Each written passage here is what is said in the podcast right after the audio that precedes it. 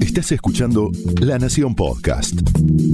A continuación, Sola Maya te cuenta las historias más espeluznantes de ladrones y asesinos argentinos en Crónicas del Crimen.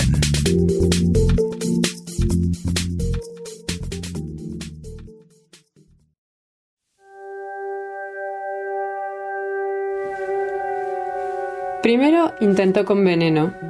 Lo puso en el almuerzo de su familia. Pero estos notaron un sabor extraño y no comieron. La falla no desalentó el plan, que estaba decidido a cumplir. Su segunda opción fue efectiva y atroz. Buscó su rifle y acabó con la vida de sus tres hermanos, su cuñada, dos de sus sobrinas y dos peones. Los homicidios ocurrieron en Azul, provincia de Buenos Aires, la noche del 18 de abril de 1922. Fueron 15 horas que transformaron al chacarero Mateo Banks en un homicidio múltiple, hoy recordado como Mateo 8. Según reconstruyen las crónicas policiales de la época, el primero en morir fue su hermano Dionisio, en su casa de campo, La Buena Suerte. Mateo primero le disparó por la espalda. El segundo tiro fue mortal. Testigo de este momento fue Sara, de 11 años, hija de Dionisio. La nena comenzó a gritar, por lo que su tío la golpeó con el rifle y la arrojó a un pozo. Luego se asomó y efectuó dos disparos, consumando el segundo homicidio de la noche. Al rato llegó a la chacra el peón Juan Gaitán. Cuando guardaba el sulky en el galpón, Banks se acercó y disparó a matar. La masacre no terminó ahí se dirigió a otra quinta familiar, la estancia del Trébol, que estaba a pocos kilómetros. Para deshacerse de Claudio Loiza, el peón que trabajaba allí, lo convenció de subirse al sulky con él para ir a visitar a Dionisio. Le dijo que estaba enfermo. Mató a Loiza en el camino y regresó al Trébol. En la estancia estaba su hermana, María Ana, de 54 años, y otro hermano, Miguel, de 49, con su esposa Julia Dillon. Tal era la premeditación del macabro plan que Banks supo ser paciente. Esperó que todos se fueran a dormir y luego, sigiloso, despertó a su hermana. Le pidió que lo acompañara a la buena suerte a ver a Dionisio. Una vez más, Banks subió el sulky, esta vez acompañado por María Ana. La mató en el camino, arrojó su cuerpo y volvió al trébol para terminar su misión. Golpeó la puerta de la habitación de Miguel, quien se asomó fue Julia, que recibió un disparo mortal. Acto seguido, Mateo entró al cuarto y mató al único hermano que le quedaba vivo. Ya era entrada la madrugada, pero aún había un testigo que eliminar. Entró a la habitación de sus sobrinas y asesinó a Cecilia, que tenía 15 años.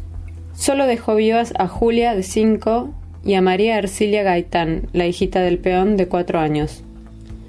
A su sobrina pequeña quizás no la consideró potencial testigo por su corta edad, y si pensaba culpar de la masacre al peón, matar a la hija de éste haría su versión menos creíble. Al menos eso fue lo que pensaron los investigadores. Un cronista del diario La Nación describía así a Mateo Banks cuando los crímenes se hicieron de conocimiento público. He podido ver al detenido Banks. Es un hombre alto, grueso y fuerte y de buen color. Tiene un completo dominio sobre sí mismo, casi una apariencia serena, sin afectación y demuestra tener poco más de 50 años. Se ve inmediatamente que es un hombre de campo, con la caracterización típica de su origen británico. Viste correctamente, como cuadra a un hombre de posición holgada. Su aspecto impresiona bien y al contemplarlo nadie imagina que puede pesar sobre él una orden de detención por asesinato múltiple. Su mirada es tranquila, sin altanería y sin inquietud. El caso conmocionó a todo el país.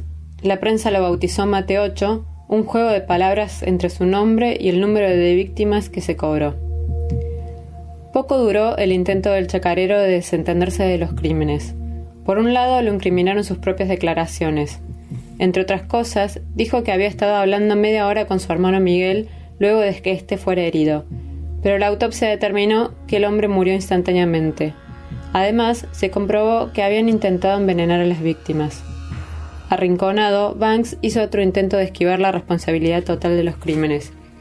Dijo que le había pagado a Gaitán para que matara a sus hermanos, que le ofreció dos mil pesos. Sostuvo que a Gaitán se le fue la mano y mató también a las mujeres, para luego reclamarle otro pago. Aseguró que fue por ese motivo que mató al peón. El día que hizo estas declaraciones, los investigadores hallaron el cadáver de Loisa, el otro peón, que hasta entonces estaba desaparecido. Finalmente, Banks admitió todos los crímenes, aunque luego se retractaría. Es muy grande la maldad ejecutada en mí, grandes los suplicios que he sufrido, grandes todos los tormentos que he padecido, grandes los esfuerzos de la Cámara para llegar al conocimiento de la verdad, grande la crueldad de la acusación, grande e inútil la tarea del defensor. Hace más de diez meses llevo esta cruz con resignación, sin quejarme. Hace más de diez meses que aguanto todo el odio de la humanidad, siendo el motivo del horror de la civilización. No me he quejado y en este momento voy a concretar mi pensamiento para hacer un solo pedido. He sufrido mucho y solo quiero una cosa, que se haga justicia. Así habló Banks durante el juicio oral en su contra. De nada valieron sus palabras. El hombre fue condenado a reclusión perpetua. Fue encerrado en el penal de Tierra del Fuego, hoy convertido en museo. Si bien hubo muchas versiones y rumores sobre el móvil de los crímenes, todo apunta a lo económico. La investigación detectó que los hermanos tenían, además de las dos estancias, unos 600 vacunos, 600 lanares y 50 yeguarizos.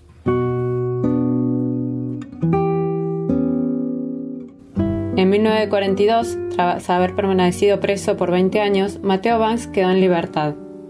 Quiso volver a Azul, pero sus crímenes no habían sido olvidados y la misma población lo rechazó. Cambió su nombre por el de Eduardo Morgan y se trasladó a la ciudad de Buenos Aires. Allí alquiló un cuarto en una pensión en Flores. El 23 de agosto de 1945 resbaló en el baño y murió, a sus 77 años a raíz del golpe.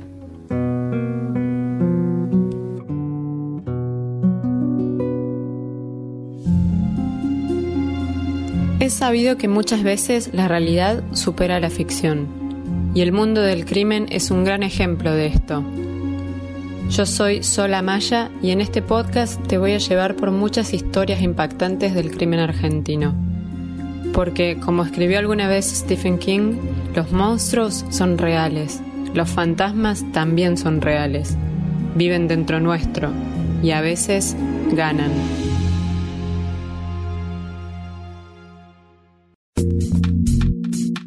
Esto fue Crónicas del Crimen, un podcast exclusivo de La Nación. Escucha todos los programas de La Nación Podcast en www.lanacion.com.ar. Suscríbete para no perderte ningún episodio. Estamos en Spotify, Apple Podcast, Google Podcast y en tu reproductor de podcast favorito. Seguí escuchando La Nación Podcast.